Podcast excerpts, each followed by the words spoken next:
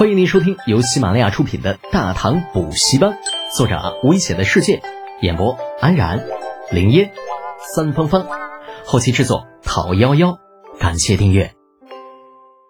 第二百二十三集，大唐和尚的通关文牒。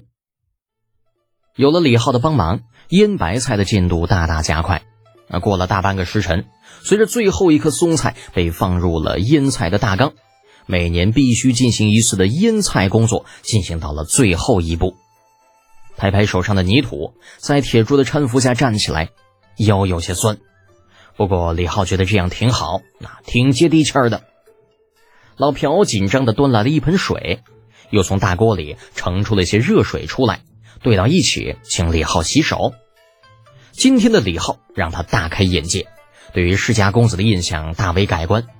借着休息的空档，小心的说道：“呃，少爷，老朽有句话，不知当讲不当讲。如果还是想让我放弃尖底船，那就不用讲了。可是少爷，尖底船没有人造过，万一不成，老朴啊，没有什么万一或者一万啊。我知道造船方面你们都是专家，在长安没有人比你们更精通这个。”但是经验主义害死人，懂吗？嗯，懂。那老朴艰难的吐出了一个字。走吧，我们去河边看看工程进度。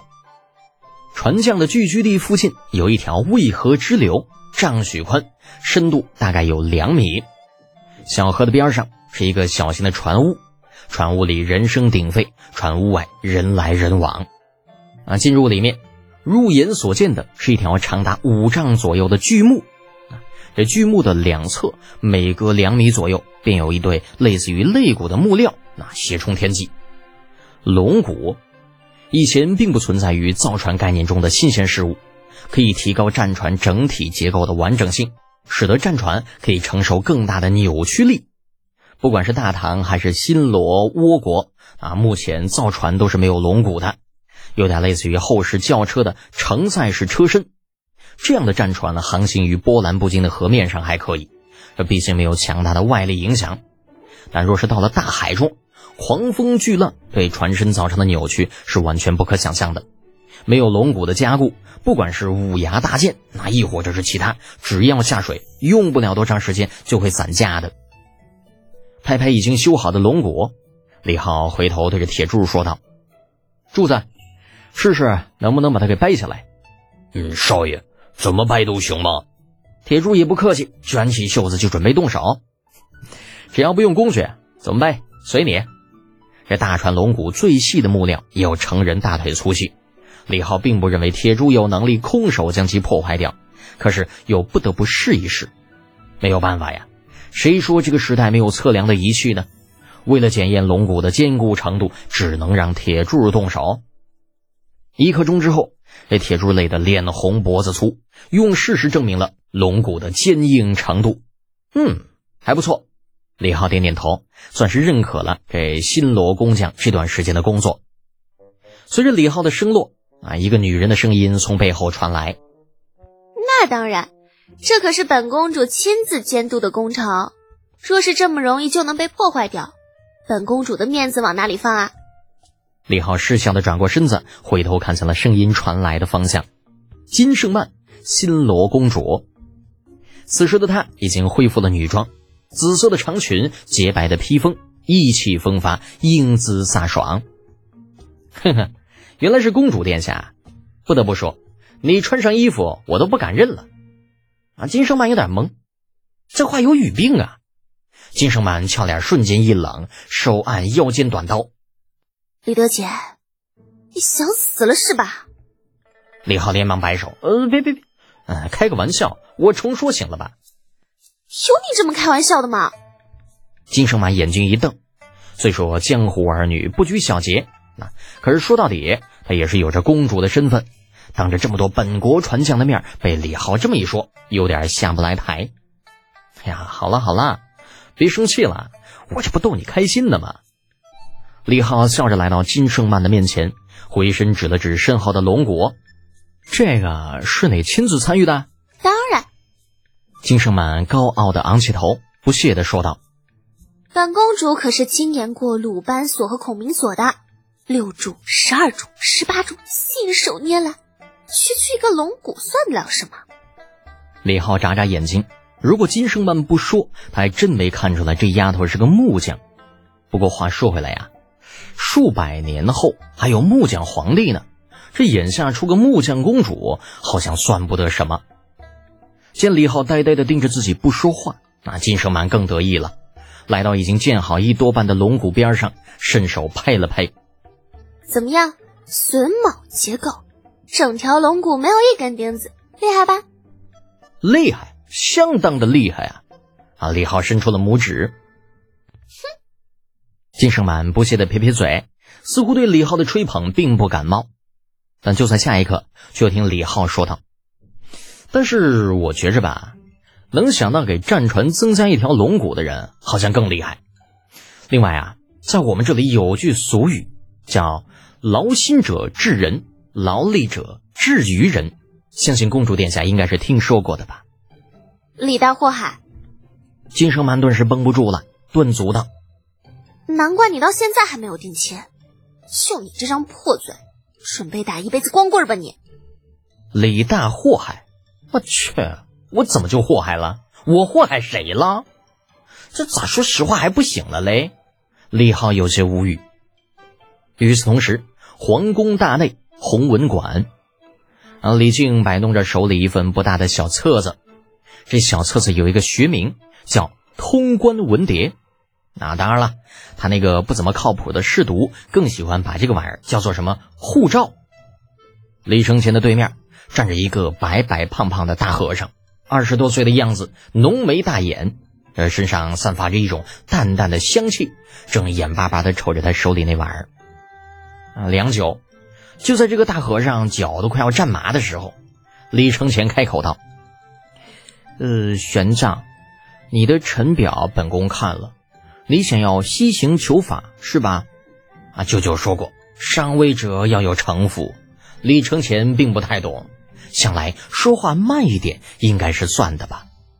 啊，大和尚微微躬身：“是的，殿下。”我大唐佛经有很大一部分在战乱中或是遗失，或是焚毁，已经残缺不全。贫僧此去打算将之收集齐全。另外，听说天竺还有更加高深的大乘佛经，贫僧亦打算去收集一下。李承前点点头，嗯，其志可嘉。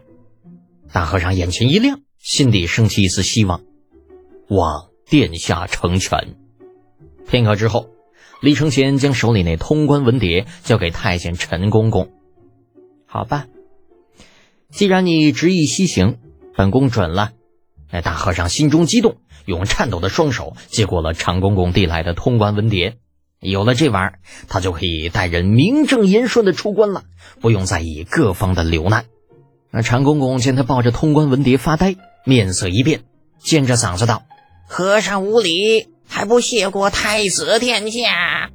那声音尖利刺耳，类似于钢铁摩擦。那大和尚被吓了一跳，连忙俯下身：“啊，贫僧谢过太子殿下。”罢了。李承前摆摆手，示意他起来。来人，上酒。啊，一个镶着金边的托盘被盛了上来，两杯高度酒，一小碗泥土。李承前亲自上前，啊，伸出两指捏了一点土，放进其中一个杯子，又将那个杯子递到了大和尚的面前。大和尚脸颊抽搐的接过，脏不脏无所谓，下不下毒也无所谓，那关键是和尚不让喝酒，好不好？李承前又拿起了另外一杯，与大和尚碰了一下。玄奘，知道为什么要在你的杯子里放些土吗？大和尚摇了摇头。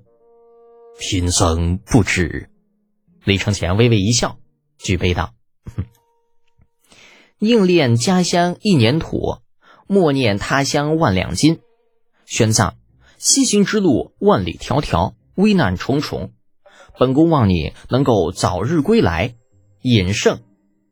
宁恋家乡一年土，莫念他乡万两金，是《西游记》里的台词儿。”啊，李浩上次来宫里得知玄奘准备西行的时候，就对李承乾说过：“啊，太子殿下觉得，呀，这词儿逼格挺高啊，啊，索性就拿来用一用。”这大和尚本想说“佛门戒酒”，可是李承乾这话都说到这份上了，那估计不喝是真不行，索性硬起头皮，眼一闭，啊，一口把这酒给闷了下去。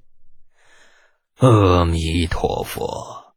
贫僧谨记殿下教诲，啊，酒也喝了，通关文牒也拿到了，辞别李承乾，玄奘兴冲冲的离开了皇宫。出了宫门，这大和尚是越想越兴奋，越想越开心，伸出手将怀里那通关文牒拿出来，仔细的瞧瞧。哎呀，这家伙，这封面上是“通关文牒”四个鎏金大字，里面是身份、户籍等信息。以及红炉字的印章，那中间有许多空白的页面，想来是给途经的国家准备的。翻到最后，几行颜色鲜艳又与通关文牒内容格格不入的字迹出现在了玄奘的眼前。玄奘自认定力深厚，但是在看到那几行字的时候，一时忍不住浑身颤抖，双眼发涩，咀嚼着那几行字，不自觉地念了出来：“自于大唐子民。”当你在境外遭遇危险，不要放弃，请你记住，在你身后有一个强大的祖国。嗯，扑通一声，只跪神佛的大和尚回身面对太极宫，直接跪了下来，仰天长啸：“大唐子民陈一叩谢天恩，生为大唐人，死为大唐鬼。”啊，出来送行的长公公被吓了一跳。这啥情况啊？咋看着看着突然就跪了呢？而且竟然用俗家名字，这和尚该不是后悔想要还俗了吧？啊！没等常公公想明白呢，这大和尚已经站了起来，目光中透着无比的坚毅，对他施了一礼，语带铿锵道：“阿弥陀佛，公公留步，贫僧这去矣。”啊！言罢。大和尚转身毅然而去，后背挺得笔直，脚下再无半点踌躇。本集播讲完毕，安然感谢您的支持。